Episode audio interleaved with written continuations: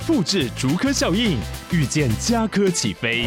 嘉义花园造镇新案 AI 世界城隆重登场，马上把握与嘉科最近的距离。嘉义科学园区无人机产业聚落，华泰名品城打造高铁 Outlet，故宫南院长庚医院县府生活圈 AI 世界城二到三房抢先预约零五三七一七五五五。每天十分钟，遇见更好的自己。远见天下文化 Podcast 一号课堂。大家好，我是丁雪文。时序进入十一月啊，十一月大家想到什么呢？双十一、人工智慧，这都是好事吧？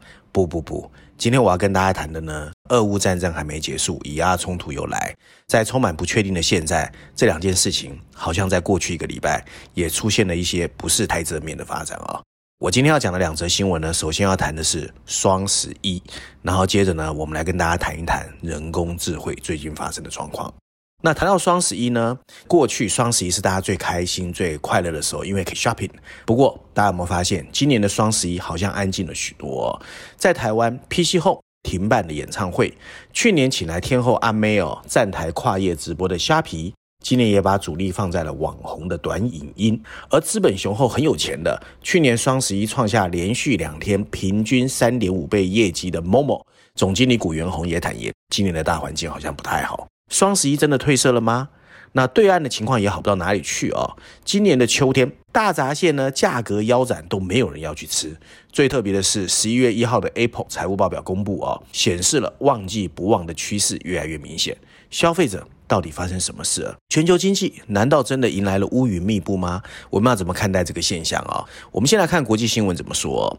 国际媒体上，南华早报的标题写的是双十一前夕，苹果。iPhone 十五开始在中国的电商网站打折。CNN 的标题写的则是：尽管经济蓬勃发展，美国消费者信心指数连续第三个月下降。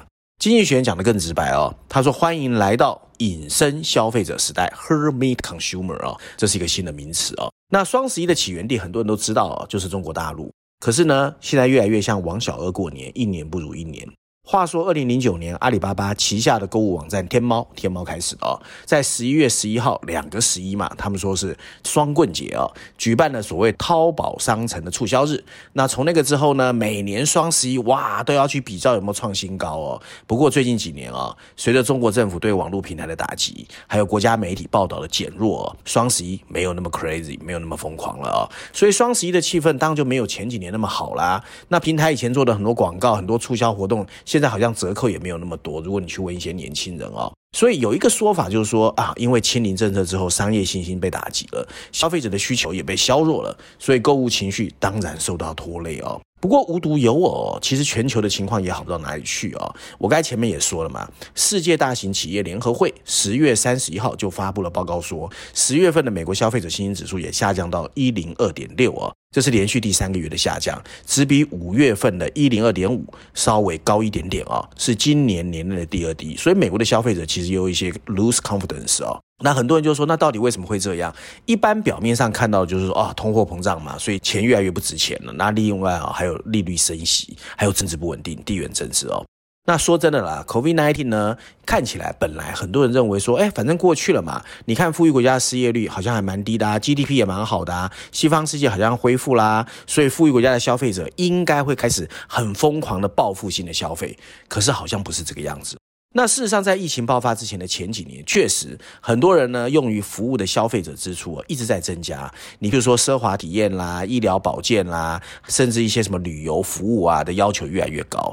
可是二零二零年疫情爆发，所以很多人开始被卡在家里哦，开始去买耐用品。可是反过来说，其实疫情过后之后，好像对服务这个需求的支出并没有增加哦。所以经过了三年，现在的支出还是比疫情前来的低哦。所以跟 COVID-19 爆发的趋势相比，下降幅度还更大。二零一九年，富裕国家的消费者每年在服务业的支出哦，现在看起来哦，与数据来说少了六千多亿美元，就不见了啊。现在看起来，对于户外休闲活动啦都不大感兴趣，反而更想把钱省下来哦，在家里好好过日子哦。那当有人会说，真的吗？台湾的餐厅还是很难订啊。不过最近各位如果有去日本，你看东京哦，以前在那个半夜的时候啊，会很多那种摇摇晃晃喝醉酒的上班族，现在都不见了。那台湾呢，其实基本上餐厅难订哦，并不是因为这个需求太高，而是供给变少。啥意思哦？缺工哦。很多我的朋友哦，在餐厅工作就说，现在根本就缺工，找不到服务生啊，找不到服务生。假设我有二十张桌子，我就只能营业十张桌子，所以你会觉得位置越来越难订。那观光服务业也是一样，像饭店也是很难找到人哦。所以疫情的破坏意味着，本来应该在二零二零年、二零二一年开业的旅馆跟餐厅，其实开业的情况并不如预期哦。即使是西方世界也不好，英国的旅馆数量大概是一万家，二零一九年以来哦没有增长。那很多的旅馆甚至到现在没办法开业。那为什么隐身行为会持续存在哦？第一个可能的原因是，有一些人呐、啊，虽然疫情已经过去了，可是。各位如果在街上看到，还是很多人戴口罩，很多人还是怕被感染啦。所以在富裕国家呢，其实很多人在放弃拥挤的公共交通，转而选择拥有自己车辆的隐私，那或者尽量待家里。第二个跟工作模式有关啊，英国伦敦国王学院的一个分析师他就说，在富裕国家，人们现在每个礼拜大约有一天在家里工作，就是远端工作哦，这减少了在办公室购买的服务的需求，也增加了对自助商品的需求。第三个跟价值观有关啦，就说很多人呢，其实。心态变了，也或许是身边有人因为疫情过世啦，也可能这三年呢，很多觉得说啊，原来好好活着最重要。根据美国官方的数据很有意思哦，现在的人比二零一九年多了十一分钟睡觉，就在家里待的时间更长了。那有一些会员资格的 club，还有社交活动的花费也变少了，更多人呢选择在园艺啦、杂志啊，还有宠物这些独处活动上哦。说真的，现阶段看起来，新冠疫情最大的遗产就是让人跟人之间变得越来越疏远了。这真的是全世界的一个变化。那当然，我还是觉得啦，这个经济前景不确定，我觉得影响大家花钱的这个心态哦，也很重要。那第二种，我们来谈人工智慧哦。事实上，十一月一号到二号啊。英国刚刚举办了全球第一届的人工智慧啊 AI 安全峰会啊，那根据科学创新和科技部啊 DSIT 发布的数据，有二十七个国家的政府啊代表，还有七个国际多边组织，以及超过八十个学术研究机构、企业和公民组织与会啊。那比较有意思的呢，是特斯拉的创办人 Musk 也参加峰会，他非常幽默啊，他觉得有朝一日我们都不需要工作了，因为人工智慧会做任何事。当然，他后面补了一句啦，不知道到时候大家是开心还是。不开心哦。那今年以来最夯的话题当然就是人工智慧 AI。不过随着市场对它的热捧，政府监管大旗也开始高高举起，这就是这个人工智慧举行的原因哦。那我们要怎么看待这个情况哦？那人工智慧的监管到底正不正确？我们先看国际媒体怎么说。时代杂志的标题写的是：为什么中国参与英国人工智慧安全高峰会其实是很重要？当然了，因为它现在跟全世界好像在对立吧。第二个。BBC，它的标题写的是 Elon Musk 告诉啊英国首相 Rishi Sunak，人工智慧会结束人们的工作。那 Fortune 财富杂志的标题写的是 Musk 表示人工智慧创造一个不需要工作的世界，但 NVIDIA 的创办人黄仁勋对此不以为然。他认为人类会有很多的创意，会找到新的发展哦。那这个峰会哦，确实就是对最近如日中天的人工智慧当头一桶冰水哦。各国政府开始把注意力移过来了。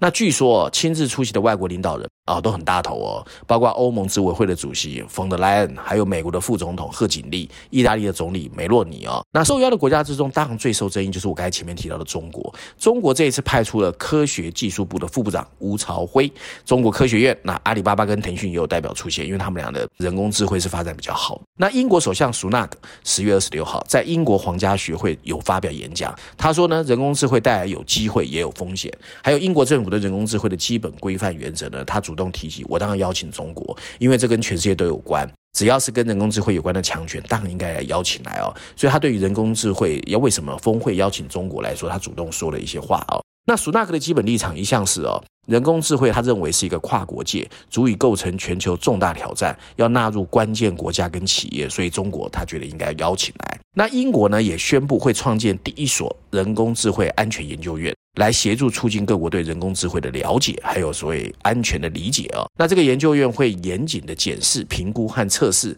各类新的人工智慧模型，还有新工具的能力和风险。其中这个风险当然是包括假讯息，还有所谓对道德、公民社会的伤害啊。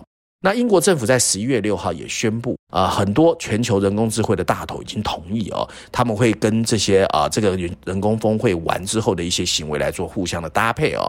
那人工智慧到底是好的还坏的？当说法很多，比较负面人会说啊，人工智慧越来越聪明，有一天会把人类给灭亡了哦。那很多人甚至说啊，有一天万一他们接管了电脑跟工厂，然后让杀手变成无人机在天空猎杀人类怎么办？那事实上呢，其实。呃，很多人对他有很好的想象，也很多人确实担心人工智慧除了取代自己的工作，会不会将来失控，变得比我们越来越聪明嘛？现在看起来是这样。那欧盟呢，也正在敲定一项广泛的人工智慧法案，据称美国也很快会发表一项针对 LLM 的行政命令啊、哦。所以这一次的英国的人工峰会呢，其实代表西方世界已经开始比较往负面去看。确实啦，我同意哦。政府不能忽视一项可能改变全世界的技术，任何对人类的可能威胁都应该认真看待。不过，我觉得太 rush 的这个人工智慧的管理规则，有可能会把创新整个扼杀掉哦。那仓促的监管也可能会抑制竞争。那由于所需的电脑资源和技术技能，现在其实真的是一个 big five，就大型的科技企业比较强的。所以你如果这个规则没有制定好，有可能是把他们捧大。可是，一些初创企业就没有办法进入人工智慧的创新哦。那政府现在应该做的事情，我觉得应该是建立好基础设施。来研究这个技术跟它潜在的风险，并确保解决这个问题的人员有足够的资源。在现在这么一个充满不确定、复杂的世界中，建立一个类似于政府间气候变迁专门委员会的机构，诶，可能有用。但已经致力于人工智慧相关一些机构，譬如说经合组织 （OECD） 和英国，怎么成立一个前沿的人工智慧工作小组也非常重要。而国跟国的跨国的密切合作也很重要。总而言之呢，我们当然希望它能够有一个成熟的制度啦，然后呢，帮助这个世界变得越来越好。未来的世界真的很多事情需要我们深思和熟虑。那人工智慧是今年以来最夯的一个话题，我们当然也希望它是往好的方向发展哦。那这当然要靠政府有体认，真的总比睡着了要好。那照案例，我今天推荐一下啊，经济学的封面故事。这一期的经济学封面故事回到了财经的层面啊，聚焦什么？高利率时代啊。那在封面设计上呢，大家会看到一座横亘在高空上的断桥，有一对哦看起来很悠闲的男女，女孩子还牵着一只腊肠狗哦，正走向一个即将从高处坠落的断崖哦。那上面有两排黑色字体，大字写的是“好到不符实际”，就是看起来很像幻想；小字则是全球经济核心的矛盾。确实啦，不久之前呢，很多富裕国家还认为 QE 低利率理所当然，甚至可以无止境的持续下去。谁想得到，现在大家最想知道是高利率到底要持续多久？